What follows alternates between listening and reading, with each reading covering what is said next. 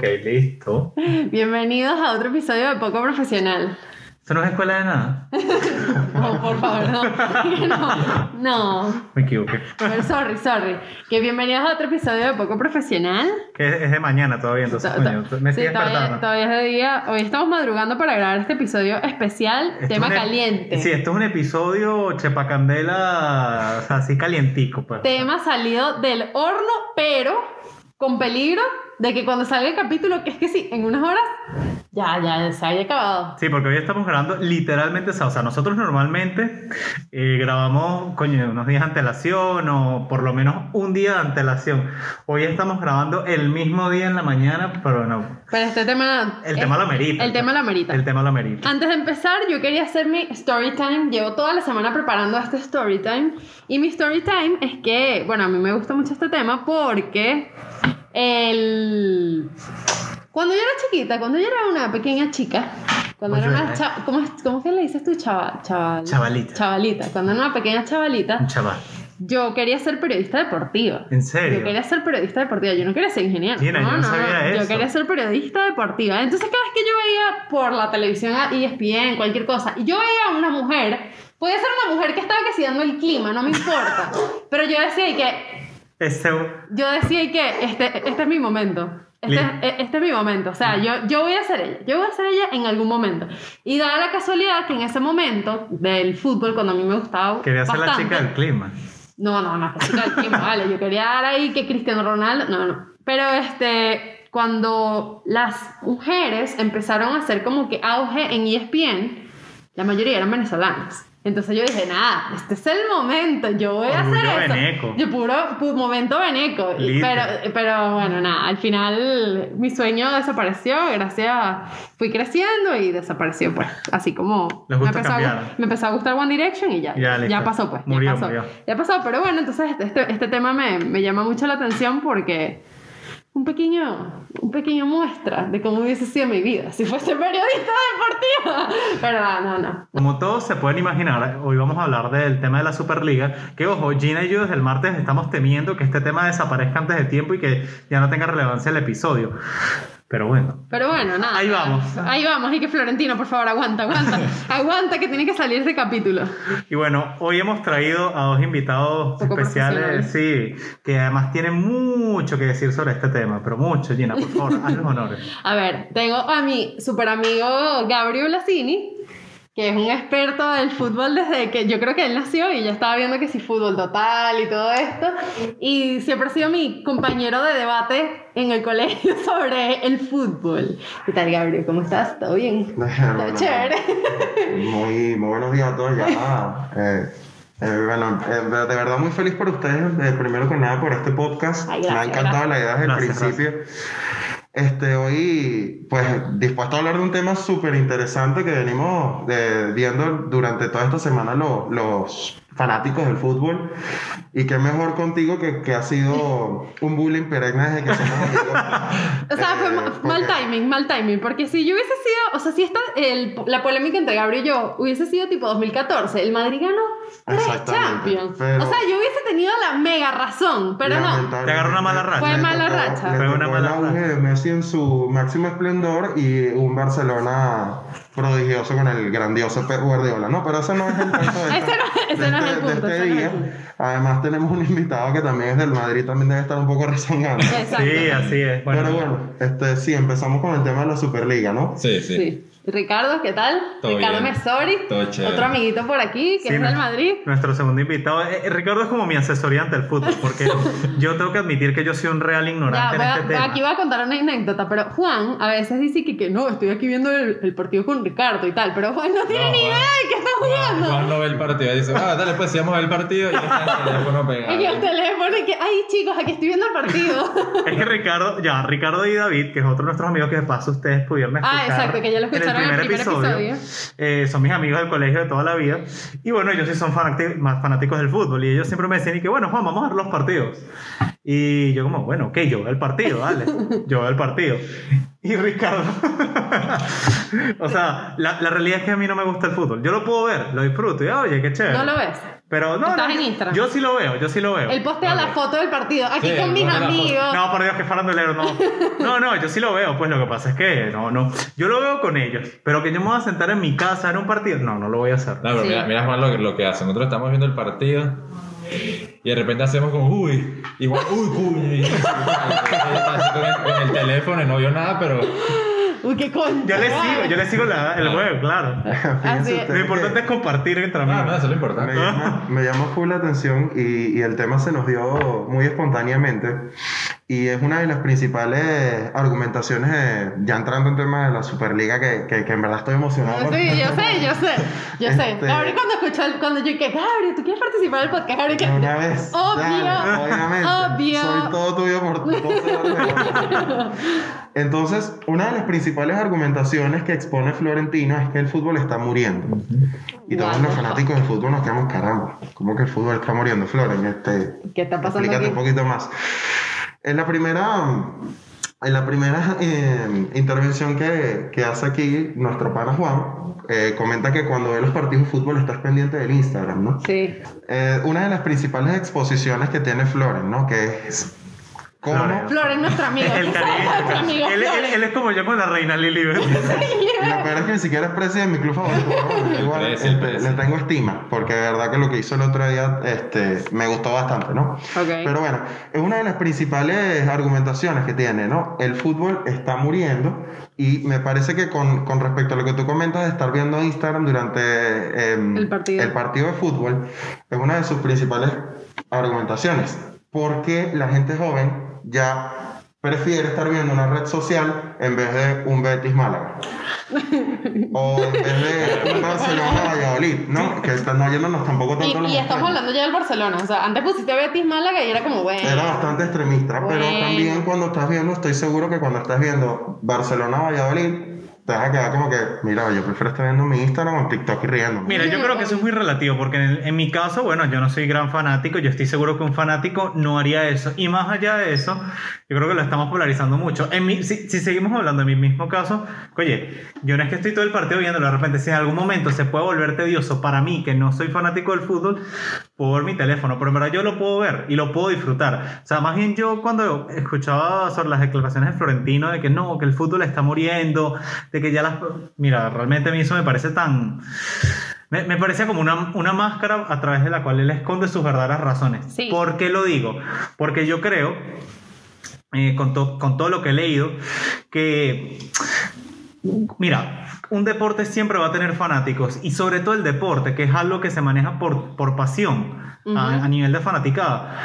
Siempre vas a tener personas que van a estar ahí fieles, siempre vas a tener eh, muy- una buena recepción y más cuando estamos hablando de las ligas más importantes a nivel global, porque ni siquiera a nivel de su, de su región, de su localidad, a nivel global. O sea, yo, yo por lo menos, yo cuando escuchaba eso, era que, mmm, dudoso. Es que- más, el, más el fútbol, que creo que es el deporte que tiene más fanáticos en el mundo. ¿no? Sí, Sí. por supuesto, eso son cifras. Lo, eh, único, lo único que ellos alegan es que es la pandemia lo que está fregando. No es como que, ay, el fútbol está muriendo de gratis. También la pandemia ha hecho que muchas personas no quieran seguir los partidos, están enfocados en sus propios problemas, están enfocados en cualquier otra cosa que no es, o sea, eh, no es su prioridad. No, Definitivamente yo- el fútbol no es su prioridad ahorita. Yo sí creo que hay una, hay una variabilidad, eh, variabilidad de, de contenido que está pues repercutiendo en todas, nuestros, en todas nuestras generaciones, gra- grandes, jóvenes, mayores, que le dan una,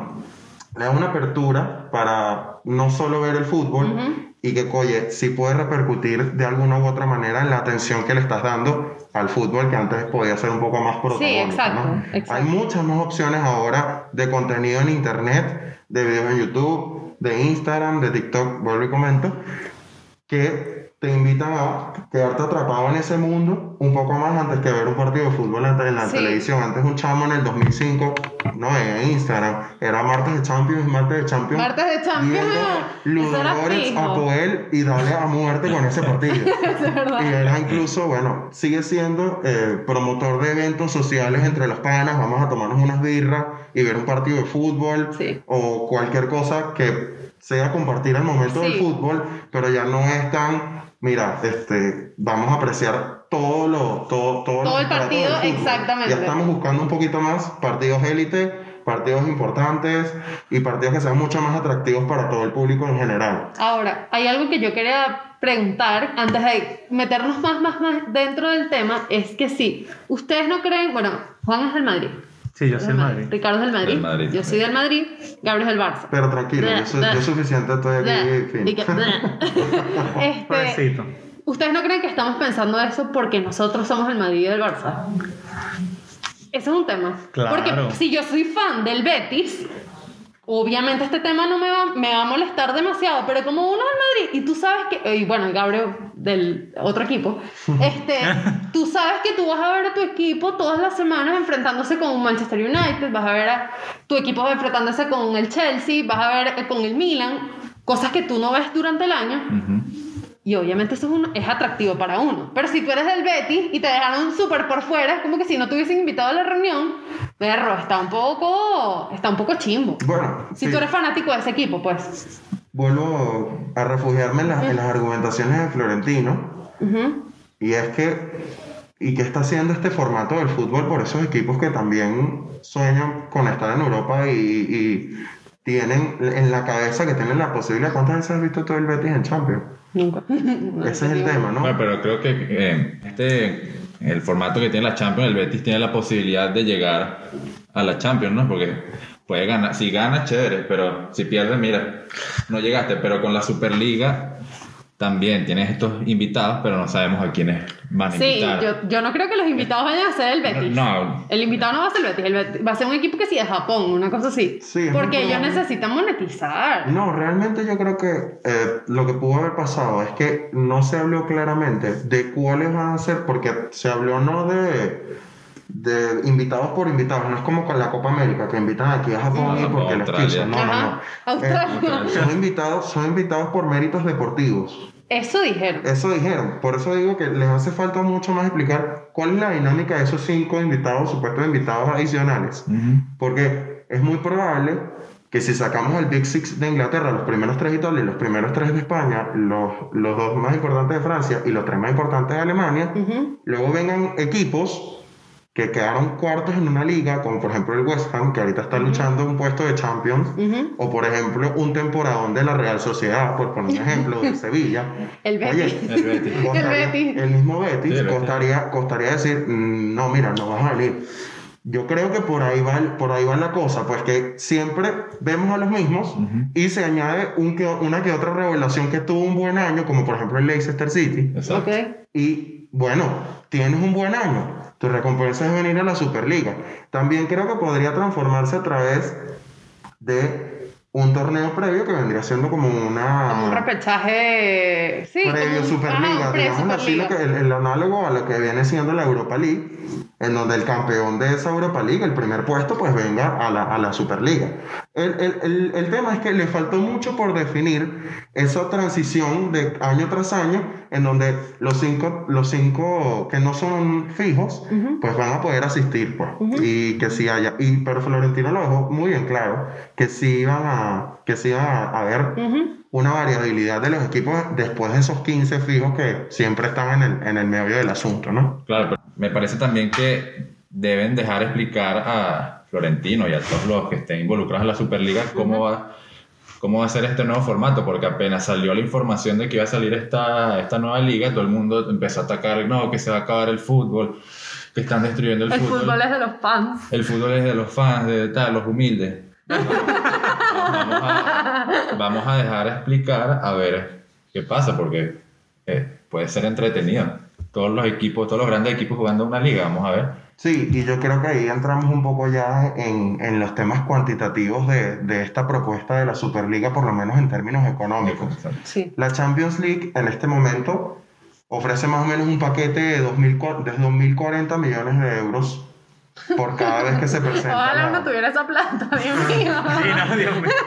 2000, 2400, ¿no era? 2000 2.040 millones de euros a repartir entre los 32 equipos que entran en la Champions League año tras año. Eso puede variar según los patrocinantes o según, por ejemplo, este tema del COVID, lo cual probablemente hizo que los temas televisivos se hayan disparado. Evidentemente. La realidad es que el tema de la, de la Superliga entró con la propuesta de un paquete económico de 7 mil millones de euros a repartir dentro Sí. de todo lo, de todo que lo, lo supuesta- que genera el, el- el espectáculo de ver 15 clubes del primerísimo nivel. Y que este lado. supuestamente lo van a repartir equitativamente. O sea, también lo que yo creo Lo aquí- cual es, ya, va, eso es mega mentira de que lo van a repartir eh, equitativamente porque si tú ganas esa broma, tú mereces más. Pero ellos tienen esa mentira y que... No, ellos, ellos, ellos tienen que- ellos- el- el- izquierdosa. No, Sí. el formato, el formato de repartición de, de- Ajá, dinero no es, no es como que lo ganas o no.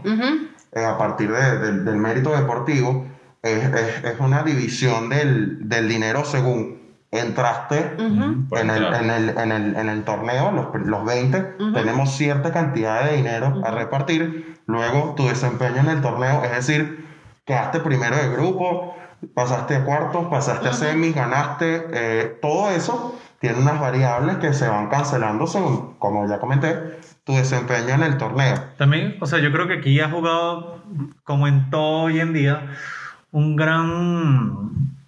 O sea, ha sido un punto importante es el social media, porque si bien es cierto que a lo mejor no permitieron que se explicara bien Florentino y todo, eh, eh, eh, o sea, creo que ha jugado mucho el hecho de que la prensa ha sido un poco sensacionalista con esto, ¿no?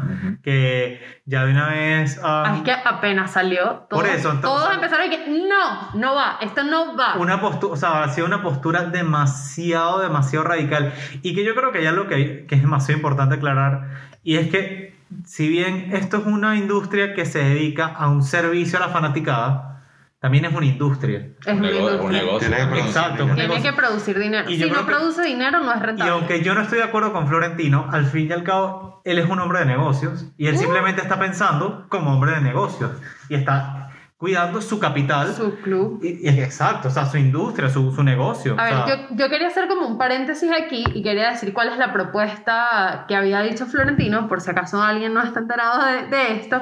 importante. Es un torneo, esto es un torneo que sería paralelo a la Champions y paralelo a la Liga. Sería como un híbrido entre Liga y Champions, donde van a ir los mejores equipos, donde los mejores equipos supuestamente de, de Europa este, des- deciden ser los miembros fundadores de la Superliga. Entre ellos estaban el Arsenal, el Chelsea, el Liverpool, el City, el Tottenham, de... de me falta creo que uno. Arsenal, Chelsea, Liverpool, City, Tottenham, ah, y el United, de Inglaterra, el Atlético, el Madrid y el Barça de España, y el Milan, el Inter y el Juventus de parte de Italia. Ellos se reúnen, llegan al acuerdo de que van a hacer este híbrido de Champions y Liga, que tiene el mismo, el mismo formato de, que tiene el, el fútbol estadounidense, que tiene el. Super Bowl. Sí, la NFL. la NFL, la NBA. MLB, donde dividen los equipos, dividen en dos, li- en dos subligas, que es como dos equipos, el nacional y creo en el, el Dos béisbol- grupos, sí, en dos grupos, grupos, en dos grupos, grupos, exacto. en dos grupos. Estos compiten eh, cada, no sé, dos semanas, tres semanas en un partido y luego los mejores de esos clasifican a otra, a unos cuartos de final que luego van a disputarse hasta la semifinal y finalmente, al final, obviamente la final, que va a ser supuestamente en un espacio neutro. Ahora, ¿qué pasa? Estos 12 clubes son los que primero firmaron el, el acuerdo. Y ellos firmaron y están súper de acuerdo porque esa fue la propuesta. Y habían, hay tres vacantes. Habían tres vacantes de lo que prometieron. O sea, Sí. tres, tres equipos que se podían unir a la Superliga como equipo fundador. Es que al principio dijeron que eran 15 fundadores, pero no, Y nada decían más los habían otros- 12. no, no decían los otros tres. No sé si Sí, es- muy probablemente No- no llegó estaban pensando nadie. en PSG. Borussia Dortmund y Bayern es, es lo más seguro. Es que- lo más que seguro, esperando esos tres está- para completar, que se Exacto. unieran.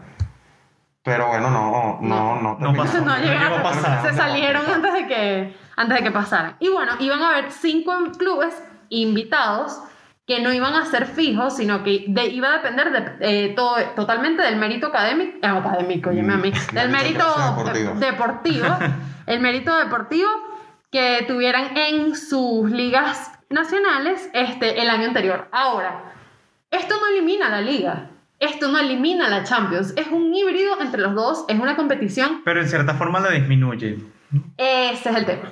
O sea, le, crea- le crea una competencia directa. Importancia. No, le crea sí. una competencia directa. No, por supuesto, el, el, el tema Superliga y Champions a la vez no, No. no. No, son compatibles a mi modo, a mi modo de ver. Sí, totalmente. Sería, sería es, Superliga y el análogo de Europa League a algo liga, pues, Algo lo que tú quieras llamar liga. Mm. Y Por supuesto, no, liga no existe cool. la Champions. Y yo creo que ahí, siguiendo un poco la línea de, de lo que comentábamos de- de- del razonamiento cuantitativo del asunto, ahí es donde nace la protesta tan vehemente que propone el presidente de la UEFA, Seferín, al ver que el pedazo de la torta que Sí. viene picando, ustedes saben cuando uno está de cumpleaños y viene y, lo- y- y la torta la pica la tía, ¿no? Seferín o la UEFA viene picando esos pedacitos de torta bien, bien, bien, bien, justitos, bien, Justico, bien, bien, justico. ligeritos. Para que rinda, mi amor. Exactamente. Para los clubes más importantes de Europa, para los que participan en la Champions y para los que realmente dan el activo de- y, y la mejor propuesta de entretenimiento, ¿no? Y lo- el- el- todo el objetivo del negocio. Ujú. Entonces, a partir de esto, que vio que la torta ya no lo iba a picar la tía, sino que iba a venir el hermanito menor y se iba a meter tres cuartos de torta de un mamonazo para uno. Dijo, epa, ya va, tengo que hacer todo lo posible Para por armarle una contrapropuesta y una guerra política, social Ay, y no. todo lo Eso que esté a mi alcance Ridículo. como para yo poder escudarme y poder seguir dándole a la UEFA ingresos, ¿no? Entonces, luego entramos en la propuesta que puso la UEFA en... en Sí, puso en sobre la mesa su para el propuesta, pues. 2024. Pero imagínate, el 2024, o sea, son tres temporadas. Esta, la Tres que termina, temporadas. que bueno, ya, ya, esta termina y ya. Do- y dos temporadas más para que esta empiece. Podría empezar fácilmente el año que viene, pero ellos no lo Exactamente, quieren hacer y ya, pues. Exactamente. También- Porque si, en algo, perdón, eh, Juan, que te, No, no, no, no, que te interrumpa, si en algo creo que podemos coincidir, es que ya hay una necesidad del cambio de formato. Ya expusimos un poco Sí, sí. el tema de la parte económica, de todo el razonamiento que están dando estos clubes para poder dar una viabilidad a un nuevo proyecto, pero también vamos a entrar en el aspecto más cualitativo de, lo que, de la calidad que estamos viendo de entretenimiento, de cuándo realmente es atractiva la Champions, a partir de cuándo. Eso. Lo dijo el mismo Florentino, Es algo que llevan Florentino. exponiendo desde hace mucho tiempo Que también. puntos. La Champions. Florenti- No, no. Florentino supo qué decir. Sí, Florentino realmente- realmente- le llegó a la gente, o sea, sí Bueno, es un, zorro, que- es un zorro viejo. pues. Obvio. Siempre, siempre, siempre seré rival del Real Madrid, pero uno tiene que um, reconocer las Bueno, virtudes pero la y puerta está ahí realmente jalando también. Florentino Pérez falta, dio una falta. entrevista del primerísimo nivel el día que fue al chiringuito, el día que habló con Josep Pedro y todo el tarantín de... Que yo quiero hacer paréntesis, a mí honestamente el chiringuito no me parece el mejor lugar para ir a hacer esas declaraciones. nada. Porque el chiringuito es la cosa más amarillista. Amarillista. O sea, eso es sensacionalismo as fuck. O sea, ahí el, Probablemente es lo- el Madrid gana la Champions y se ponen a llorar. En España, seguro, y en Europa seguro, y además en todas partes del mundo. Era, entonces era probablemente lo que le convenía más para poder hacer llegar la mayor información que creía. No, y también, verdad. y también, evidentemente, creo que el público español no ha chillado tanto con respecto a este tema. O sea, ellos ha- han estado como que más pacíficos, no, sí se han puesto, unos equipos se han puesto Sí, la se gánatelo, gánatelo, en el, gánatelo en el campo. El- El Levante, imagínate tú. Ujú, Que nunca Es lo hemos que visto. Nunca lo hemos visto en Por lo menos en la historia reciente europea no lo hemos no, visto no en, en una competición ni No, siquiera de segundo plano europeo. Sí. Entonces, Pero bueno. pero bueno, él fue el chiringuito. Esto ya es un poco serio. En verdad le quita un poco de seriedad, porque si tú, como institución de Superliga, que tú eres el presidente, tú tienes que ir a una rueda de prensa, puede ser en tu estadio, puede ser por Zoom, puede ser por donde te dé la gana, pero tú tienes que ser serio. Como Sí, o sea, ir a fuentes oficiales por lo menos que Fuentes te den. no al chiringuito. pero el chiringuito también tienes una repercusión. Sí, yo creo que era- era muy- Bueno, Ricardo, pero la gente amarillista como tú que le encanta el chiringuito. Pero es que eso se ve en toda, o sea, se ve en toda Europa, en España creo que es el programa más visto y Evidentemente Sí. tiene un Yo alcance. creo que Tiene el alcance. era, era, era lo que quería hacer. Aquí Ellos nada pasa de casualidad y menos cuando estamos hablando de la estrategia que tiene el presidente del Real Madrid de esta Superliga para darle. Flori. Pero Hola, Flori, Flori. Flori, nuestro Flori. amigo. Pero imagínate, un- o sea, si tú estás mostrando las pautas de cuál es lo- el fundamento de la Superliga y viene un italiano que quiere saber, un fan del Milan que quiere escuchar cuál es la propuesta y se va a meter a ver el chiringuito.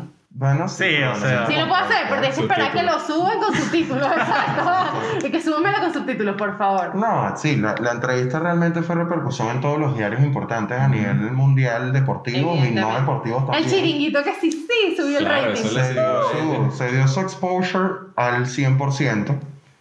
Pero bueno, la temática es que la Champions no viene, No. no viene siendo atractiva sino hasta los cuartos de final en donde Bueno, ah, Madrid. quitando, Claro, ya alguna, quitando alguna excepción como este año en octavos de final que vimos un Barça PSG. Ajá. o, o alguna O vez que vimos equipo- un City Barça o un Real Madrid Manchester Sí. United realmente la Champions viene a apretar los trueques en cuartos de final Claro. es decir los fanáticos vemos seis u ocho juegos que realmente no son del todo atractivos Porque y no son ni del siquiera, porque ni si- y también el de el que es atractivo generalmente es el partido de vuelta, ni siquiera el de ida, a pesar de que sean de bueno, de alto nivel. Exactamente. Porque el de ida no define la lo que va a pasar. Exacto. Lo que lo define es el de vuelta. Entonces el que es atractivo es el de vuelta. Puede Más ser, atractivo, puede ser, puede ser, dependiendo. pero hay- Bueno, pero, hay- o sea, sí. Hay se supone-. Pero si tú eres fanático, se supone que a ti te No, tiene que gustar seguro, todo. No me vas a decir la, la ahorita que- persona que no se vio Evidentemente. serie completa este año, para mí, para mi gusto, una de las mejores series que se ha visto en, la- en las eliminatorias europeas de los últimos años, que fue eh, Bayern de Múnich PSG. Caramba, se perdió un, de un tremendo espectáculo, porque de verdad que fue un deleite. El fútbol está en mis venas. Yo me Ah. con fútbol, así. No, pero- se inyectan ese, cosas. ese partido fue un deleite táctico de todo, de todo índole, desde los primerísimos jugadores, de- el nivel de Neymar, de Mbappé, velocidad, regate, chute, todo. todo lo que tú quisieras, todos los condimentos que hacen que el fútbol sea hermoso estuvieron en esa serie. Claro, Pero bueno, claro, Ah, bueno, fíjate que eso es verdad también porque Florentino en Chiringuito dijo que uno. Chiringuito, me da risa. Es que me da risa. Es que me da es que el risa. nombre tampoco. Sí, exacto. No él, lo dijo que, él dijo que uno ve la Champions es para ver estos partidos. Para los que tienen la Superliga. Entonces, nosotros estamos creando esta Superliga para tener estos, par- estos partidos todas las semanas. De, alta, de alto De nivel. alta intensidad, de alta intensidad, pues. Exacto. Y también sería ida y vuelta. Entonces estás beneficiando a ambos fans. O sea, ambos fanaticadas. Tienes tu partido, tienes tus ingresos de locales y tienes tus ingresos de visitantes. O sea, en verdad, la propuesta no está mal. Sin embargo, Sin embargo, Sin embargo, hay algo que le quita como esa magia a la Superliga y es las sanciones que ha impuesto la FIFA. ah, no, eso es absurdo. Pero, pero hasta que cierto punto es absurdo. O sea, si te pones a ver, ellos también están defendiendo sus propios intereses. Fue una medida totalmente desesperada. Capaz fue arbitraria, La FIFA, pero dijo, de... la FIFA dijo que, los iba a, que iba a sancionar a los clubes, que iba a prohibir a los jugadores jugar en su selección nacional. Amigo, ¿qué tiene que ver? O sea, ¿qué tienen que ver los jugadores? Eso es una decisión netamente directiva. Pero igual si tú haces eso, te estás perjudicando a ti. Porque Te está perjudicando si porque ¿quién va a ver una Eurocopa quién- sin Cristiano exacto, Ronaldo y sin las principales estrellas Sí, de los las principales? Tú vas a ver el mundial sin ¿Quién va las ver una estrellas. Champions? Una Champions sin el Madrid, sin estos sin los dos equipos. Exacto, ¿quién la va a ver? Vas a ver Everton.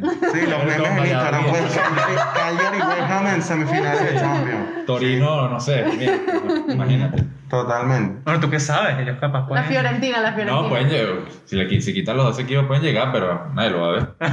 Es que no, no es, no es O va a ser mucho menos atractivo. Por eso. Hay algo, hay algo que yo quiero destacar, que, bueno, los primeros que se salieron de este, de este acuerdo fueron los ingleses. Los ingleses, o sea, salió eso y creo que en menos de 48 horas renunciaron todito. La selección de Empezando, nuestra primita. sí, nuestra, los ingleses ahí traicionando. Empezando por el City. Ahora, este, evidentemente, o sea, luego vamos a exponer como que las razones por las que ellos se salieron, pero creo que los equipos de Inglaterra tienen como que un poquito más de lógica porque su liga sí es competitiva. La Premier League es una liga competitiva. La Liga de España no es competitiva. La Liga de Italia no es competitiva. Siempre ganan los mismos equipos, siempre descienden los mismos equipos y van ahí, ay, están un año arriba, un año en segunda, un año en, en primera, un año en segunda. Por, o sea, fíjense que los equipos que quedan para el momento de hoy es Madrid, Barça y creo que la Juventus. La Juventus. y la. Juventus. Estos, estas ligas tienen la necesidad de un cambio porque los equipos no son competitivos. O sea, un Madrid-Villarreal, nadie le importa. O sea, No, nadie le importa. Ahorita. Que, que dé un batacazo, así que, ay, una sorpresa. El Golpe. Es muy poco probable. Pasa, sí pasa. Y fíjense que la Liga de España es tan poco competitiva, los equipos de España son tan poco competitivos que la Copa del Rey no la ve nadie. No la ve nadie. ¿La ve quién? Los super fanáticos del Bueno, fútbol. bueno, bueno, eso es muy, eso es La muy, la muy fácil decirlo, la- porque el Real. Madrid siempre está fuera de esa Copa de los octavos de final. Ay, por Dios, por. Dios, no Esa tiene que ver con papel, eso. ¿eh? No tiene que Exacto. papel. Como Importa no la Champions. entonces por supuesto es de papel, pero No. hay que ganarla, hay que ganarla. Sí importa, Y cuando la fueron a ganar en el 2011, que le ganaron a Guardiola, hasta no, celebramos no. y la emoción se le cayó la copa. Ay, pero mira este, pero mira este. Por supuesto. Ajá. Sí, sí, siempre tiene Le que salió, le salió el papel de Sí, sí. del Barça. Tiene que salir No, pero siempre. imagínate tú. Pero lo que yo digo es que, claro, bueno, ok, la- el Barça la gana todos los años, pero está, esto no es, no es competitivo. O sea, no. El Barça la lleva ganando cuántos años seguidos. No, el No, Madrid, ya el Madrid ganó el año pasado. No, yo sé, pero me refiero que el Barça cuántos años seguidos la ganó. Cinco, cinco años. Cinco años seguidos el Barça, o sea, Ah, la no Copa había del Rey. la Copa Sí, del sí, Rey. la Copa del Rey, sí, sí. Imagínate tú. Y en cambio la FA Cup o la hay otra copa, ¿no? La Copa de la Liga, algo así. Sí, la, la, la Carabao Cup. Sí, ahí puede, hay un equipo pequeño puede dar un batacazo fácil, fácil, fácil. Sí, de uno ahí se, se arma y a- uno de tercera puede darle, montarse ahí y Exacto. ganarla. Como este año el Madrid, que lo eliminó un equipo de Sonda Edición 5 con, con 10 Bueno, ya, jugadores pues. en. Y que bueno, sí, siempre Gabriel tiene que poner su comentario, pero bueno, nada. Gracias, Gabriel. Vamos a Gracias, Gabriel. siguiente. ¿Y qué vamos a pasar? Next. Que Sigamos, sigamos. Pero también, cuando yo estaba leyendo, y bueno, Gina y yo nos asesoramos con, Un experto. con, con el experto en la materia.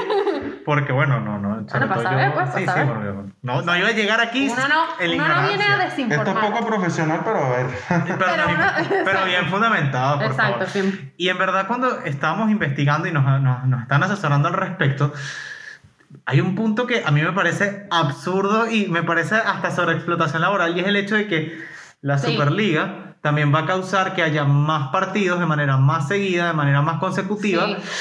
Y también uno, uno, uno se pone a pensar, coño, pero entonces los futbolistas, o sea, esos hombres no van a poder jugar. Hay un punto que van a estar saturados porque no van a tener. Todas las semanas van a jugar al menos dos, tres partidos. Y ellos, o sea, son personas que están expuestas a un nivel de trabajo físico muy arduo Ujú. y para ellos es muy necesario el descanso. Y, o sea, sus periodos de, por lo menos, de descanso, de reposo, muchas veces incluso se lesionan y tienen que, o sea, Exacto. pasar su tiempo de, o sea, de reposo. Es que se viene, se, se vendría partidos de Champions los martes o miércoles. Ajá. Liga Nacional fines de semana. Ajá. Después viene, el, entre semana también va a ser la Superliga. Sin contar que al menos una vez al mes, excepto en pandemia, o al menos una vez al mes o cada tres semanas viene partido internacional. Ver, estos jugadores. Bueno, el sueldo da para eso. O sea, Claro, si te el sueldo- el 45 millones de euros mensual. Por eso, perro, yo juego. yo Por supuesto doy. que para ellos, Pero en ese sentido, no es realista. o sea, les es rentable en el sentido económico, pero No, pero no, yo, yo de verdad eh, no, no, no creo que estén solapando Champions y Superliga. O sea, ellos están proponiendo es simplemente un cambio de formato, Eliminar la Champions, ¿no? eliminar creo. la Champions Porque o por lo menos pasarla a un segundo plano para los clubes que vienen jugando Europa League o lo que fuera. Pero ustedes creen, o sea, que, Y viniendo que a- no, a o sea, otra cosa. por lo menos para ti, tú no crees que, que las dos pueden existir de la misma forma. O sea, ya No, tú lo habías dicho, no. pues que en verdad. Pero tú, tú no crees que de O alguna sea, forma, como- por lo menos en las primeras etapas, haya como una especie de competencia Exacto. entre ellos. Y que no, eventualmente. No, porque se le estás quitando todo el, el- el activo a uno de los torneos para dárselo al otro. Entonces, ¿qué le vas a dar al otro torneo? A menos Sí. que vayas a partir por la mitad. Bueno, dale, está bien. Tres equipos ingleses para Champions, Exacto. un equipo español y un equipo italiano. No, no tiene que sentido. lo cual, cosa que no No. tendría sentido para nada. Y además, lo que estamos comentando, o sea, la, la carga de partidos sería. Absurdo. Imposible, ya Ajá, es es imposible, ya el calendario, ya el calendario está absolutamente copado. El Barcelona jugó ayer contra el Getafe y, y mañana juega otra vez. No le dieron casi, llegamos a los tres días. Ah, exacto. de- Sin contar cuando de se suma, cuando un equipo gana, que también tienen partidos de Supercopa o de Mundialito. Además, Entonces- y cuando avanzan en la Champions, estamos hablando de un equipo que no está en Champions ya. Y Pero sí, o sea, los calendarios simplemente están tan ajustados que ya realmente agregarle más partidos, porque además a la, a la UEFA se le ocurrió crear otro torneo de selecciones para que las eliminatorias o las fechas FIFA que sean amistosas no sean tan fastidiosas. Ajá. Y eso otra carga más, que es la UEFA Nations League, le dio otra carga más de partidos, otra carga más de competitividad, otra carga más. Entonces, No, y también, y No eso, esto es otro tema también. Hay que contar que eh, al menos vi, cada dos años la mayoría de los jugadores tienen que jugar con, la, con su equipo Con la selección. y no tienen vacaciones de verano, pues.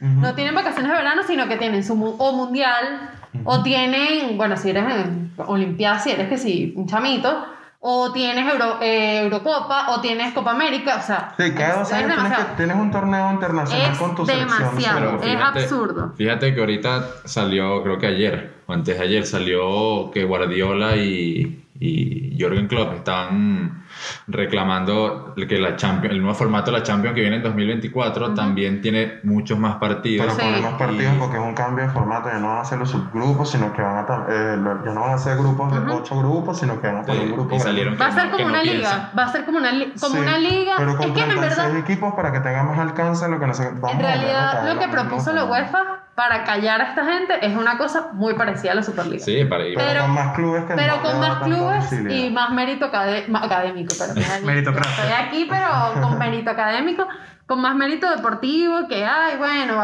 el, el, ¿cómo es? El Besiktas va a poder clasificar. No, y además que también es un formato que también hay que darle más, más, más eh, o sea, matizarlo un poquito más, porque proponen un grupo en el que tú y yo estamos en el mismo grupo, pero a lo mejor no vamos a jugar. Ah, eso Es una, también. es una cosa que no está definida totalmente, es un formato de verdad que Se lo, fue una- también se lo sacaron ahí está para terrible, argumentar. verdad que está terrible.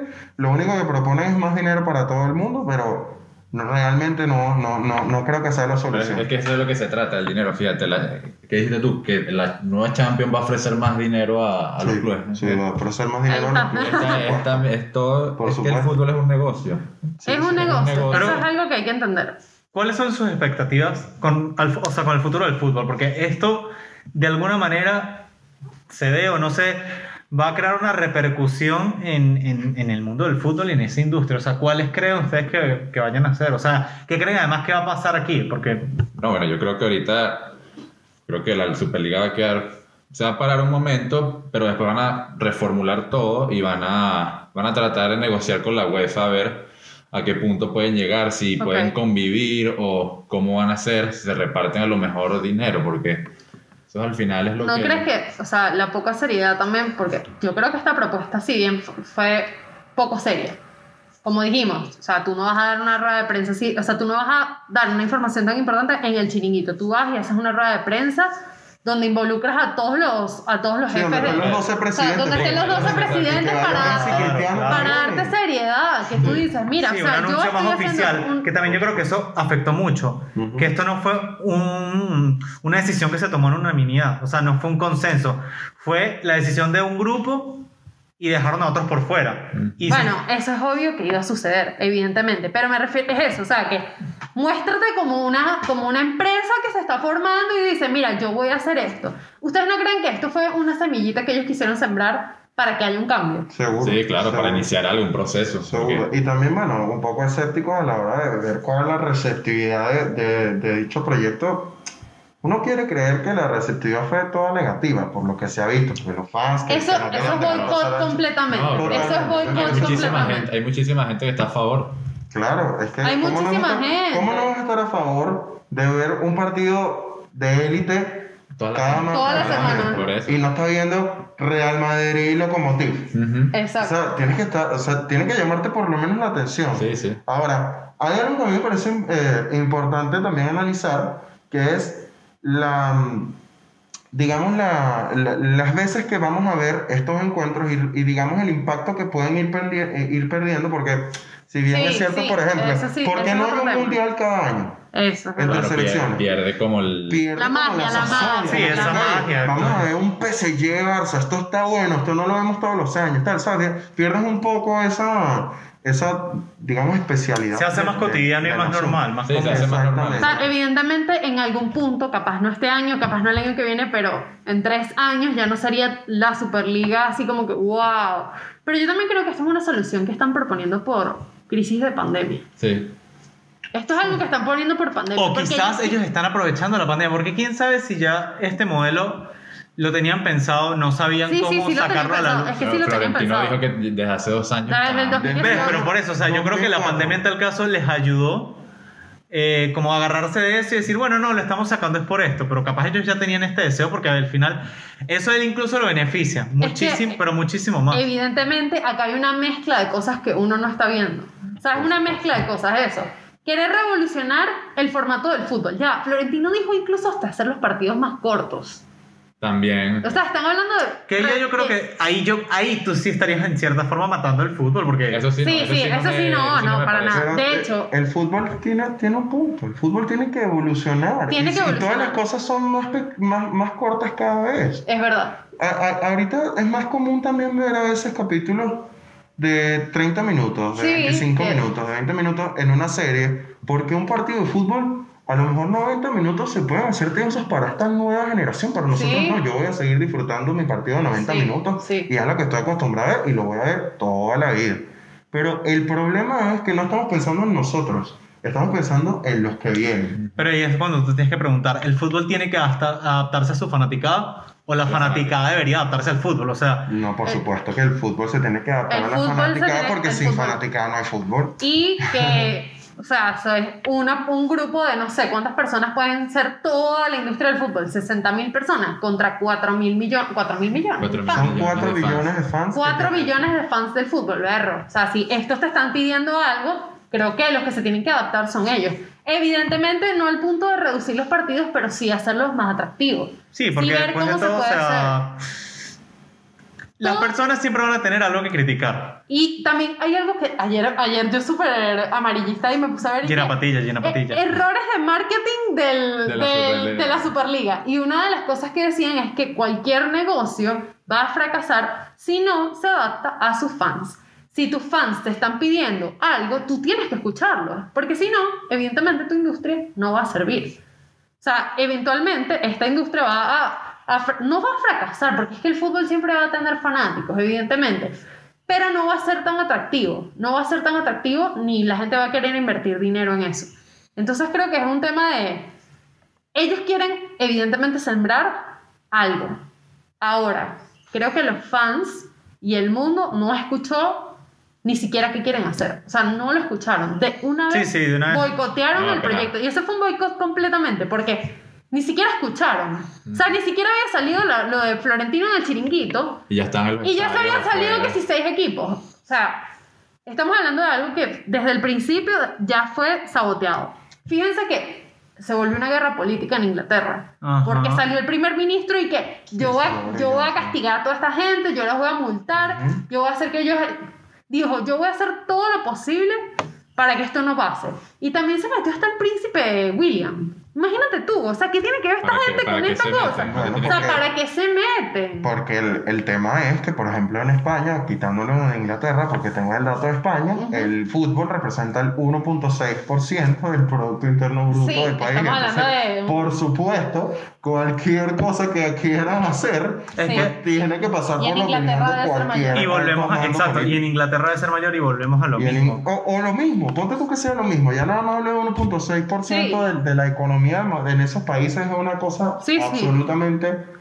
Pero también yo creo- yo también creo que-. Que por eso es una industria, o sea, volvemos a ese mismo punto. Eso es una industria. Es una. Y genera, y, y- y genera mucho revenue para las demás industrias también. Sí, bueno. Porque el turismo se alimenta demasiado del Y fútbol. tiene mucho engagement. Todo Bueno, nada más, o sea, el Bernabéu, ¿cuánto facturará mens- eh, anualmente, mensualmente? Anualmente. Sí, sí. O sea, Es que, no, no, no. con las visitas evidentemente. Y turísticas. bueno, claro, el tema, el tema fue que lo boicotearon muy rápido, pero sí también lo que venimos comentando es que lo plantearon mal. Sobre todo también, ¿saben por qué? Me parece eh, que, lo, que lo empezaron a plantear mal, porque la, la primera figura que viene comentando, o sea, me refiero a Florentino. Pérez, que es el, el, el máximo expositor. Florin, nuestro amigo. Florin, es el máximo ex- expositor de este proyecto. Es el presidente de un club que está ahorita invirtiendo una muy buena cantidad de dinero en renovar su estadio, en Ajá. ponerlo en el primerísimo nivel. Entonces, ¿cómo es la cosa? Estás perdiendo plata, pero tú a tu vez estás, Sí. estás, Tú estás estás renovando renovando tu tu estadio, estadio. que lo vas a pagar después, que lo vas a pagar antes, que lo vas a pagar lo que tú quieras. Ok.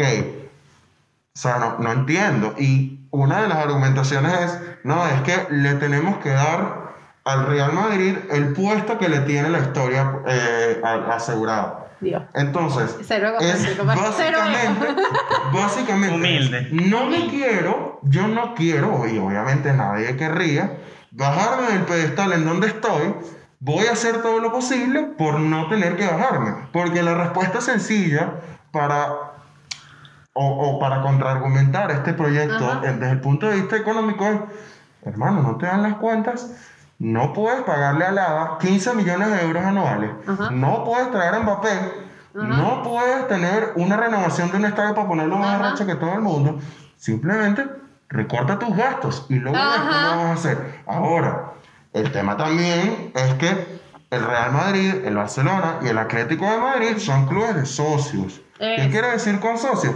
No están apadrinados Por a raíz de una fortuna Por un hiper mega Por un jeque millonaria, Millonario. petrolera o la que fuere, que está financiando al Manchester City, Al al. PSG y a, di- y a di- y a diversos clubes de Inglaterra, los cuales funcionan como compañías anónimas y no como clubes de socios como son en España, o por lo menos estos tres. Claro, Entonces, también, esta, la Superliga ayudaría bastante al Barça por, por la deuda que tienen. Por supuesto, No recuerdo mil- endeudadísimo. Bueno, mil- exacto, yo, yo he escuchado que según el Barça Según, está... según. según el Barça está en quiebra. Sí, en quiebra y que, concha, le tenemos 400 millones de dólares solamente. Bueno, ok, yo puedo entender que de repente para ellos es Obviamente. una recesión, pero ¿hasta qué punto realmente estás en quiebra y hasta qué punto No, bueno, todo, si tu deuda aumentó a 1.1 billones de euros y tus ingresos no, no dan más que, va- que, va- que ir para abajo, mira, y tus gastos no van Yo entiendo que ellos tienen que cuidar su capital, pero... por ah, supuesto, por supuesto que es un, un- un tema comprometedor y sobre todo en la industria del fútbol, en donde estás peleando un primer nivel Tienes y tienes que estar teniendo siempre flujo de caja para poder dar ese primer nivel.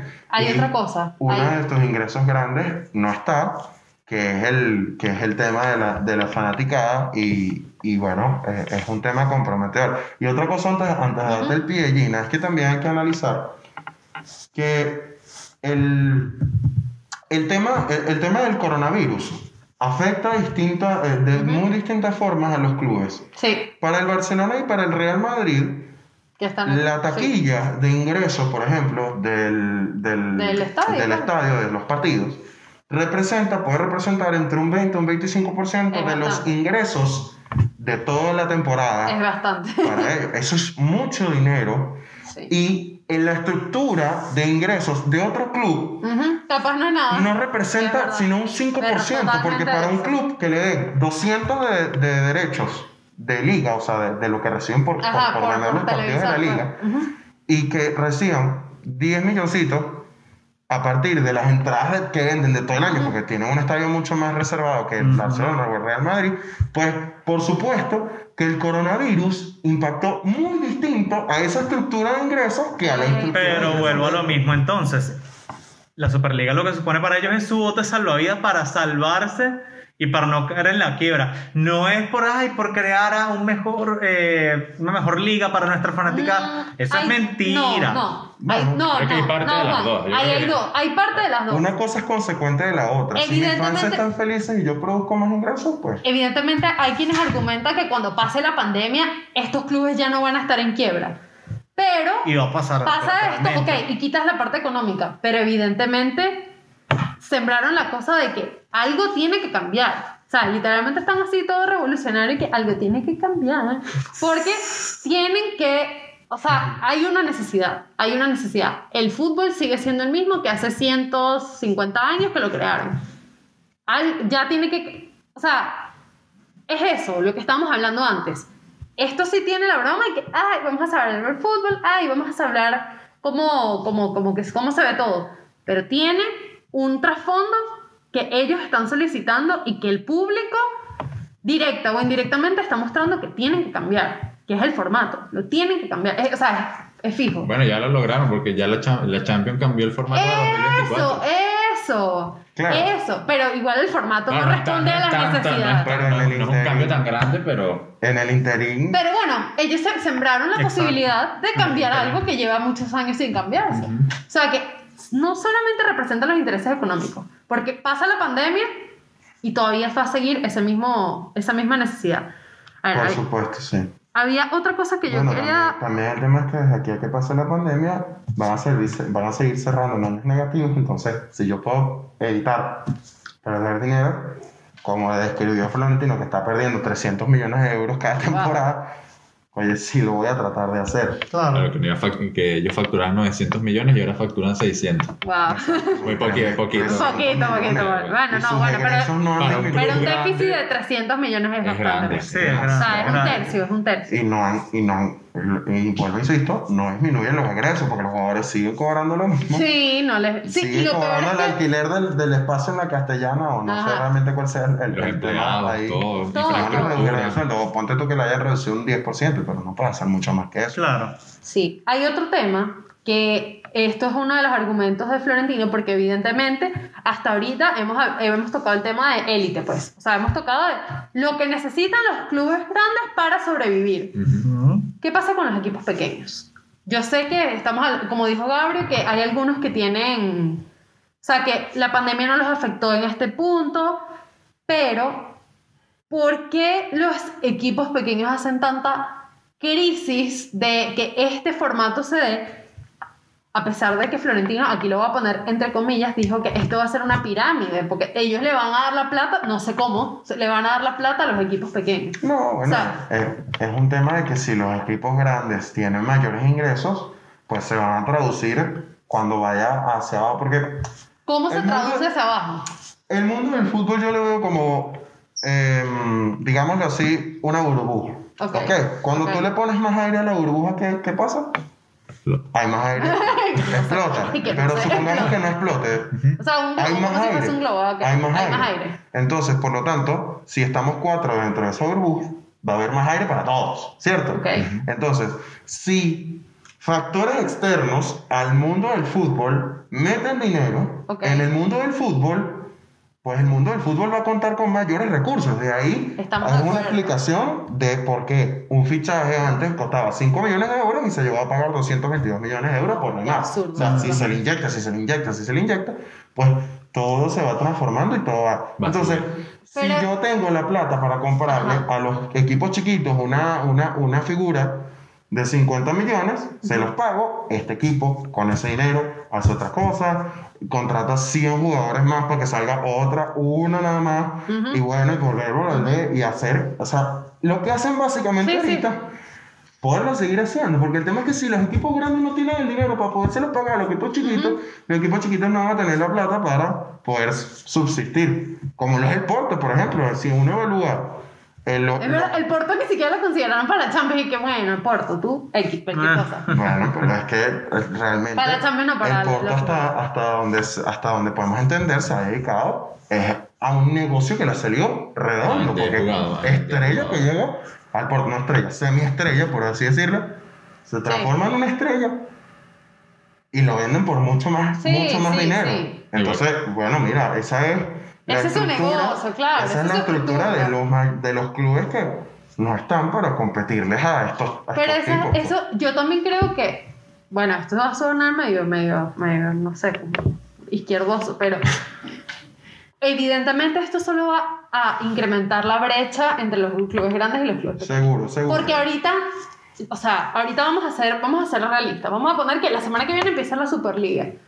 Tú vas a ver, evidentemente, si ya uno por sí ves más la Champions que la Liga, viene la Superliga, viene un Madrid-Barça que no es de la Liga, tú no, o sea, ¿qué te va a importar el fin de semana cuando vaya a jugar el Madrid contra el, bueno, siempre ponemos el Betis como ejemplo, otro equipo, no sé, el Getafe?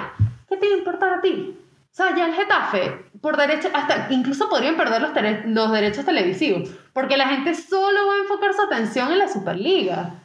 Entonces, en realidad solo estamos incrementando la brecha. No es como que una pirámide y que, ay, yo te voy a rescatar cuando yo tenga el dinero. Eso es mentira. No, pero yo creo que. Sí, ahí- inyectas ahí- más dinero, pero es a los grandes. Sí, un poco los de chicos, ¿cómo, ahí le- de cómo les Florentino, llega? pues no puede llegar a decir al chiringuito que mira, yo lo que quiero es más real para allá y lo que, lo que sea bueno, pues, lo que fue con él. Pero en yo ese, creo en que, ese- claro, en ese caso que, que tú planteas, yo creo que la gente que le gusta el fútbol, como en la Champions, porque cuando tú ves la Champions, tú no vas a ver la Liga tampoco.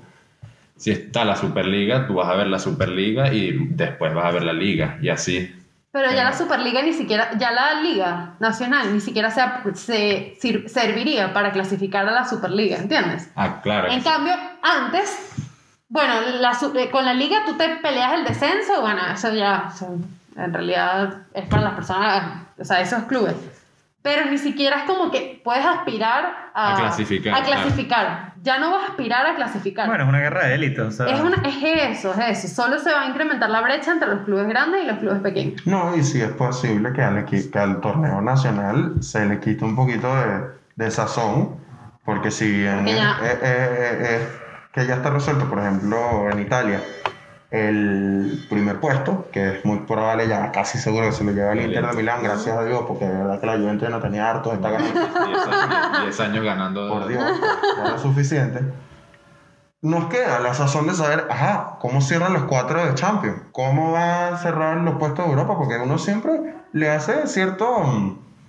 Eh, eh, le da simpatía que un equipo que, que- Claro, que ha forzado, el. Sassuolo, eh, la Fiore, Claro. que llegue a Europa League, que, que, Sí, se que- lo luchó, pues, se lo, se luchó.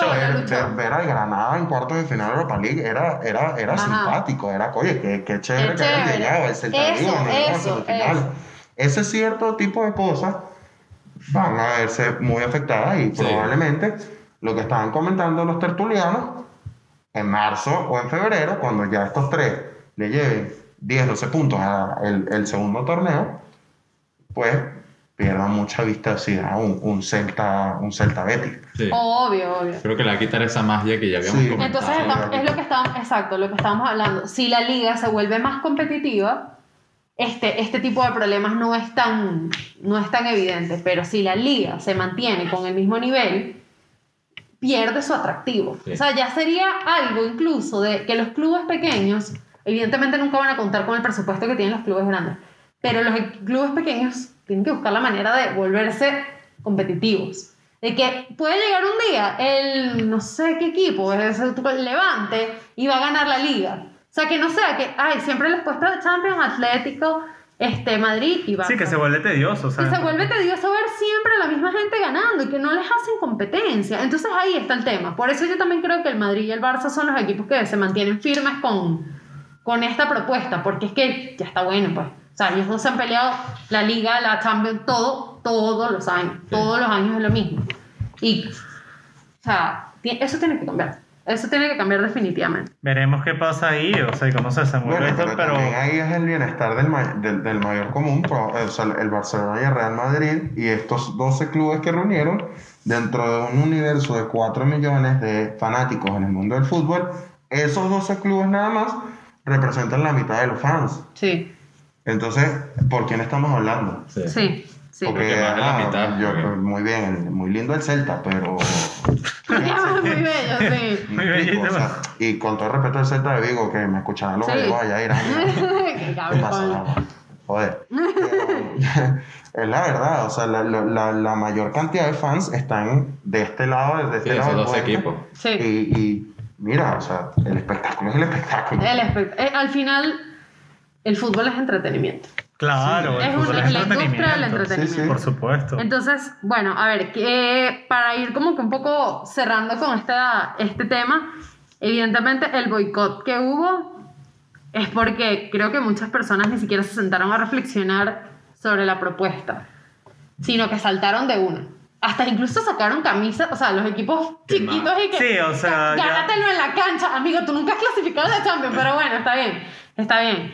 Los ingleses saltaron también y, y yo también creo... quemar camisas a los estadios. el- el Sí, o sea, una cosa, una cosa, Una fuerte, cosa izquierdosa. una cosa fuerte. Ujú. Y que fue por eso que los equipos ingleses se Se salieron, y fue por eso. por Yo también, de ¿ustedes la- creen que ellos consideraron el impacto que iba a tener en los fans? Yo creo que lo vi, o sea, ellos al principio dijeron, ok, esto nos va a ir buenísimo. Por eso fue, en un principio iban a ir a... Pero ¿tú Y crees que después- ellos consideraron a los fans? en el Probablemente no. Yo creo que no. Probablemente ¿Por no. Por lo menos los propios. Porque, coño. Exacto, dice, por lo menos no los propios. conmigo. Sí, eh, sí, que sí. Me el fanático del barrio a tocarme los cuentos, bueno. Al menos con los socios. Sí, sí, sí, o sea... Porque una cosa, sí. si esto, por eso es que yo digo que esto fue solamente sembrar una semilla y no fue una propuesta seria, que si tú vas a tomar una decisión a tal magnitud, primero tú tienes que considerar, al menos lo, hablamos del Madrid y el Barça que tienen socios, tú vas y haces una votación interna del socio. Claro. Mira, tú estás Como de toda empresa, con esto, o sea... como toda empresa. Porque al final son ellos los que ponen el dinero. Pues. Claro. Son los ¿Tú estás, de acuerdo, ¿Tú estás de acuerdo con esto o no estás de acuerdo con esto? Si tú estás de acuerdo, seguimos con el proyecto. Si tú no estás de acuerdo, aquí no se lo consultó a nadie. Y fíjate que los jugadores ni siquiera han dicho nada. Los jugadores del Madrid, Barça y, bueno, aunque Piqué, Bueno, bueno, es- Piqué Piqué, siempre dice, Como Piqué siempre esas- dice. esas decisiones Piqué- administrativas ya lo hemos visto por lo menos en mi perspectiva blaugrana, que los jugadores ni fu ni fa en Ajá. las decisiones administrativas, ni en el armado del equipo, ni nada. Aunque el Fue usted Atlético, a jugar aunque el Atlético de. Madrid Claro, se salió. son empleados el de Atlético- él. Creo que el Atlético de Madrid se salió después de que los jugadores dijeron.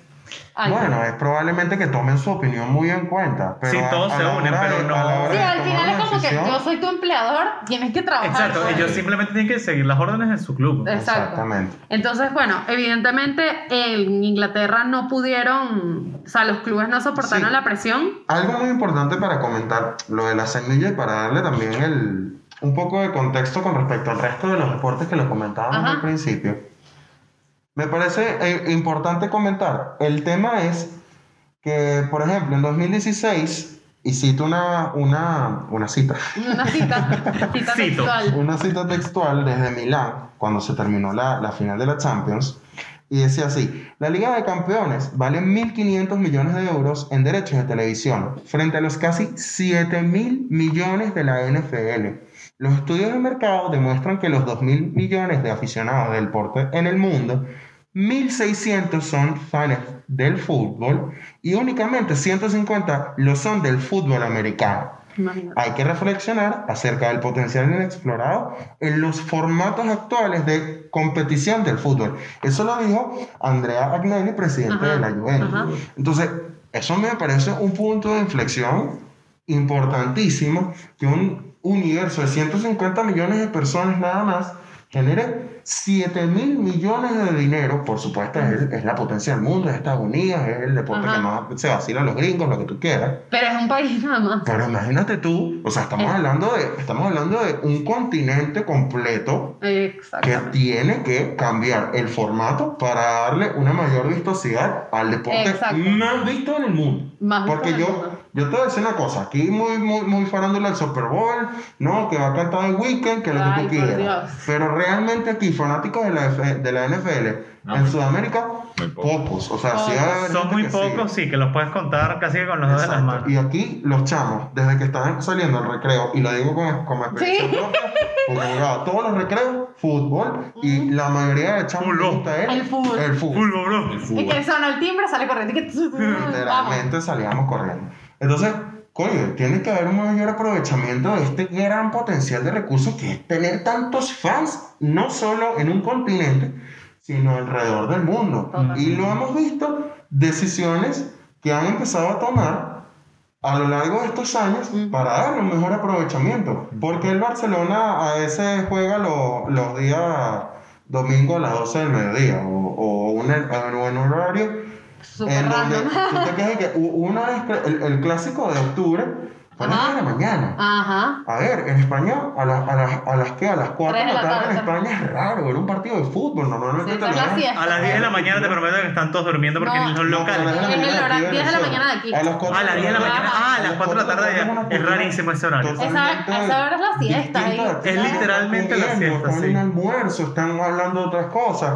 A las 9 de la noche salimos todos muy amenamente. Venga, que nos vamos Ah. a tomar unas calles y vamos a ver el partido del Barça. Oh. Joder, claro, faltaría más. tenías que decir en catalán, pero bueno, nada. Detalles Me técnicos. falta, todavía, todavía no he experimentado. Le, di- le di el acento por lo menos en Detalles español. técnicos. Ahí le metió, le metió pasión a la. Sí, sí venimos viendo un cambio y una aplicabilidad a por lo menos al mercado chino, asiático y lo que vea porque es necesario. El fútbol necesita adquirir esos fanáticos que, por cierto, el 38% de las personas que hay en la liga son chinos. Entonces, caramba, es necesario Claro. que aprovechemos esos fanáticos que dan dinero, que aportan al mundo del fútbol y se han ido, y se han ido viendo cómo eh, a través de decisiones, porque no me vas a decir que Tebas no estaba pensando en este tema, por, por, por cierto menciono temas que para los que no, comen, los, no siguen el mundo del fútbol, es el presidente de la Liga Española, Ajá.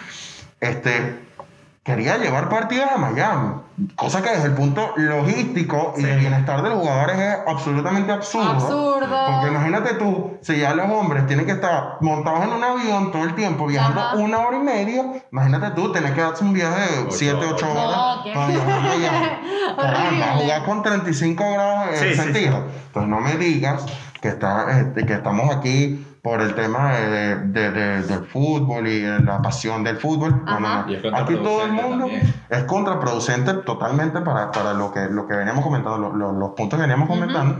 Pero aquí se han venido haciendo reformas y se han venido viendo posibilidades como para hacerlo más global y tienen que tener presente esta cifra de la NFL y tratar de masificar proporcionalmente. O sea, si la NFL tiene 150 millones y, eh, y producen 7, pues más o menos la proporción son No, 15 Sí. veces más, pero Ya, bueno, más o menos, oye, no, no, no te digo que produzca, no sé, 100 No, millones de euros, evidentemente, pero, caramba. evidentemente. Es que sí, hay, mucho, hay muchos factores que hay que considerar en este, con este tema. Eh, en realidad, como yo sé- sigo pensando, o sea, creo que mi postura no ha cambiado. Evidentemente no lo hicieron de la, man- de la mejor manera posible, pero quieren llegar a algo. Ahora, que la gente quiera escuchar ese algo es una cosa. Ya veremos qué pasa. ya veremos Ah, en ya- va, Una cosa que no, que me pareció que no comentamos es que la, eh, la UEFA, la UEFA critica también, bueno, no, que los ricos que, que quieren todo el dinero para ellos cuando ellos también tienen casos por corrupción Ah. Que esa es otra. O sea, se podría hablar de que Mira, Florentino es un Ricardo corrupto. Patilla volvió. Ricardo Patilla. más fotos, más videos, y que son más fotos, más videos aquí. Pruebas, pruebas. pruebas. No, pero en verdad, Es verdad. este, tienen casos abiertos de corrupción, los de la UEFA, no Florentino. Sí, no. Exacto. Bueno. Que, ah, Bueno, Gina, Florentino. Gina y yo hablamos eh, cuando nos estamos asesorando del tema, que de- hablamos de que incluso Florentino, o sea, bueno, un poco de la idea de que él siendo el presidente de la Superliga y siendo además Presidente del Madrid. Sí, Oye. eso, eso no va. que en un momento le dije que no, bueno, cualquier cosa yo podría pasar la presidencia. Sí, pueden votar Al Barça. al A Sí, la a la puerta, a la puerta. puerta, a la puerta. Ajá, pero, o sea, si hablamos de la gente de la FIFA, literalmente cada presidente de la FIFA sale de su De su periodo mandato y preso. preso por corrupción, preso por por- corrupción. o sea, Evidentemente. es un negocio muy turbulento, o sea, históricamente hablando, tiene muchos antecedentes. Claro, por, muchos. por el mundial también en Qatar. Ajá. Bueno, Eso también es un Y eso tema. explica la vehemencia de, la, de, de Seferín y de todo, porque no quieren que cambie la tía picando la torta. Obvio, claro. exacto. Ahí volvemos a lo No mismo. quieren, y estos panas quieren poner al gordito a comerse la torta. Sí, eh, No sí, puede ser. sí, sí, es totalmente Porque eso, se le va a derrumbar el negocio con Se la le va a Superliga, se le derrumbar derrumba el negocio que ellos tienen ahí y van a perder dinero. van a perder dinero. En vez de escuchar lo que realmente está. O sea, es que ahí es donde yo digo que también la. Bueno, esto ya es otro tema así como medio moral, pero la codicia de la gente. Que solamente estás pensando como que tu dinero se fijo. Es que ellos, incluso, si bien, si pudieran ver un poquito más allá, ganarían más dinero.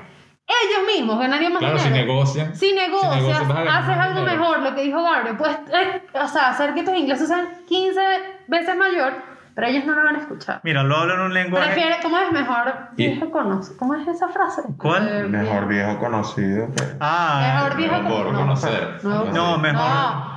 Mejor. Diablo conocido que... malo- mejor No. enemigo conocido que. que No, por No. conocer, algo así, no. Ma- Bueno, X, Ustedes esa frase. entendieron. Ustedes entendieron cuál es esa frase. Ah, y de cómo usan a la gente también. Porque ellos dicen el. Se me fue la idea. Se me fue la idea, gente, se me fue la idea terriblemente. Eh, Como usan a la gente. ajá, cómo usan a la gente. Ah, cómo usan a la gente para atacar a la Superliga, escudándose, Ah, eso es otro, sí. escudándose de que ellos son los defensores del, del fútbol, porque para mí Sí. se considera que ellos son los defensores del fútbol cuando por detrás ellos lo que quieren es salvar su dinero, salvar Sí, su parte de la torta, ¿no? Evidentemente. Ahí está el boicot, pues que ellos, un grupito, o sea, las personas están viendo solamente como que la, la fachada de la Superliga, pero no están viendo Lo todo lo que hay detrás. Claro, claro. Y atrás hay detrás. está los intereses de toda esta gente de la UEFA, de la FIFA. Imagínate, si Boris Johnson se tuvo que meter en la broma es porque también él tiene sus intereses. Entonces Claro. es como que hay que, hay que sentarse, echar un paso para atrás y antes de saltar a concluir cualquier cosa, analice lo que te están diciendo. Para eso está este capítulo, para que usted analice. Ujú. Analice que no es solamente, ay, la Superliga, vamos a ver al United y al Madrid jugando todos los fines de semana. No. Hay algo más atrás y esto se puede extrapolar a todas las demás cosas. Así funcionan los negocios. Y el fútbol al final del día es un negocio. Al final del día. ¿Te Eso- guste o no? ¿Te guste o no te guste? Bueno, y su lamentable. viabilidad es que sea un negocio. Y- Sí, y ¿no? su si no es un negocio, hay no sirve. viabilidad. No, porque- Nadie se va a ir a jugar en corto todos los fines de semana si no tiene... Ah, bueno, y lo que iba a decir para, para cerrar esa es un poco la, la idea mía. O sea, yo lo hablo desde un lenguaje que yo lo puedo entender. Si ustedes ven una serie de HBO que se llama Succession y ven al protagonista de la serie, Logan Roy, van a entender perfectamente la mentalidad de todos esos viejos coños de madre que al final lo que quieren es guardar su bolsillo y Todo- protegerlo. Que hay que ser realista. Si no se mueve plata, ¿de Ellos qué te no, sirve? ¿Cómo ellos no trabajan, es un esfuerzo tan grande ellos que no trabajan por pasión. eh, nadie trabaja por pasión. Y que, ay, no, esta es la que me gusta. Ay, carita, me, tío. Ok, me La gente gusta. no come me eso, gusta, pues. pero yo facturo de eso y vivo de eso. Y son personas que tienen un nivel de vida muy bueno gracias a ese arduo trabajo y no lo van a buscar perder. Así de sencillo. Y esto es de ambas partes, así como va de parte de la gente de la UEFA, también va de parte de Florentino, De va de todos parte de ellos. los jugadores del Madrid. De todos ellos. No, lo más cómico, esto es, esto es algo que ni siquiera hablamos, pero mejor no nos metamos en ese tema, es que Florentino tuvo la voluntad de decir que todos se iban a rebajar el sueldo y que él se ha rebajado el sueldo bastantes ocasiones y que sí, amigos. Lo dudo, Seguro, lo seguro que sí, te prometo lo que sí. Pero bueno, cerrando ya este episodio, queríamos darle las gracias a Ricardo y a Gabrio por Muchísimas gracias, participar, por gracias a participar en el, en el episodio. Gracias por venir. no, un placer siempre. Gracias. Quería, a ver, como última opinión, ¿qué creen que va a pasar en los próximos, en los próximos días? Yo creo que van a negociar, van a reformar como lo, lo primero que salió y después van a negociar con la UEFA. Pero ¿y si ya los equipos se salieron, ¿cómo van a hacer? No. Vuelven y que, ay, perdón, quería volver. Ah, pues salió, salió algo que dijo Florentino, que los equipos que, que entraron a la Superliga para salir tienen que, tienen que pagar algo así. Ok, ok, No sé si perro, legal- está pila, está pila. Está- Claro, porque ya porque ellos firmaron contrato, no se puede salir. Claro, tienes que como pagar la multa, por así decirlo. Exacto. Ok, Entonces creo que los equipos siguen dentro del... En, en lo legal creo que siguen dentro de la Superliga. No estoy, Ok. no estoy totalmente claro, pero... Ok, ok. Entonces, ¿tú crees que la próxima semana probablemente haya una negociación de parte de... No, próxima, en la próxima semana no. En los, Los me- próximos- en los meses, los próximos meses Sí. van a negociar a ver cómo puede, si se juntan o van a subsistir la Champions, la, la Superliga. Sí, por lo, menos, por lo menos que se hacen estos, estos comentarios hostiles por Sí. parte de, la- de, las, de las altas entidades de la UEFA y de la FIFA que de verdad que Ujú. están bastante heavy. Que se amenazando. Con respecto Sí, amenazando, Madrid, ¿qué que no vamos a por Dios? sacar, que no vamos más la Champions, que no sé qué broma. No, eso es una medida Tiene desesperada. que, cesar, picada, tiene que cesar un poco la hostilidad y ya pues brindar la apertura para conversar y realmente resolver este problema, porque no, no va a haber otra, otra forma que conversándolo y llegando a un punto medio en donde la tía ya empieza a repartir un poquito. A mí se va a repartir la torta. Es listo, esa, esa, esa es la real, la real, la real, bueno, el real punto del, del asunto es, es lo, que, lo que necesita ser concluido. No sé si eso será beneficioso para nosotros los fanáticos o no, desde el punto de vista por lo menos del espectáculo. No ok, lo sé, ok. pero es muy probable que este, lo sea, porque si no, bueno. No, eventualmente lo que estábamos diciendo, también si ellos quieren que el proyecto sea exitoso, creo que les queda como moraleja de esta experiencia que tienen que consultarle a los fanáticos. Sí, Tienen que, tomarlo ver, más en cuenta. tienen que tomarlos en cuenta y no pueden salir de la noche a la mañana y que esta es mi decisión. Porque si no, los van a boicotear exactamente como hicieron ya. Bueno, aunque había, eh, hubo, un- hubo encuestas eh, que expusieron incluso en la, en la entrevista de Florentino, en donde Sí. las tres o los cuatro países son ya Inglaterra, España, Italia. No, Inglaterra, Y- España e eh, Italia. eh, los Alemania, tres países, en Alemania perdón. creo que también. Y en Alemania creo que lo hicieron, sí, Sí. en Alemania creo que lo hicieron. En donde los cuatro países habían sido encuestados una serie de fanáticos y había salido por encima del 50% de aprobación Sí, en todos los países. Y hay que ver, no, hay que ver esas encuestas ahí un Bueno, poco... Claro. Que- Bueno. y que hicieron su laminito de PowerPoint ahí antes de que Al fin y al cabo también recordemos, no existe mala publicidad. Y ellos están vendiendo una idea que se está propagando, Oye, que ha dado mucho de qué hablar Esa frase me gustó. y que, bueno, porque eso es así. Eso es así, eso es así. Eh, o sea. No existe mala publicidad y ellos han puesto a todo el mundo hablar de esto. Es verdad, es verdad. Así que bueno. Ahí te lo dejo. Ahí está. Este, bueno, gracias por, por escuchar otro episodio de Poco Profesional. Este es nuestro episodio, creo que número 6. Seis. Episodio número 6. Ya. Acuérdense de seguirnos en YouTube, en nuestro canal de YouTube. Suscríbanse en YouTube. También pueden suscribirse y seguirnos en Spotify, Spotify, Spotify. en Anchor y en Google Podcast. Y también pueden seguirnos en nuestra cuenta de Instagram Poco profesional. Arroba podcast. poco profesional. Arroba y, poco bueno, profesional podcast. y bueno, sigan a Ricardo y a Gabriel para más opiniones de fútbol. más opiniones de fútbol. Nos vemos en ESPN el año que viene. Chao. Chao.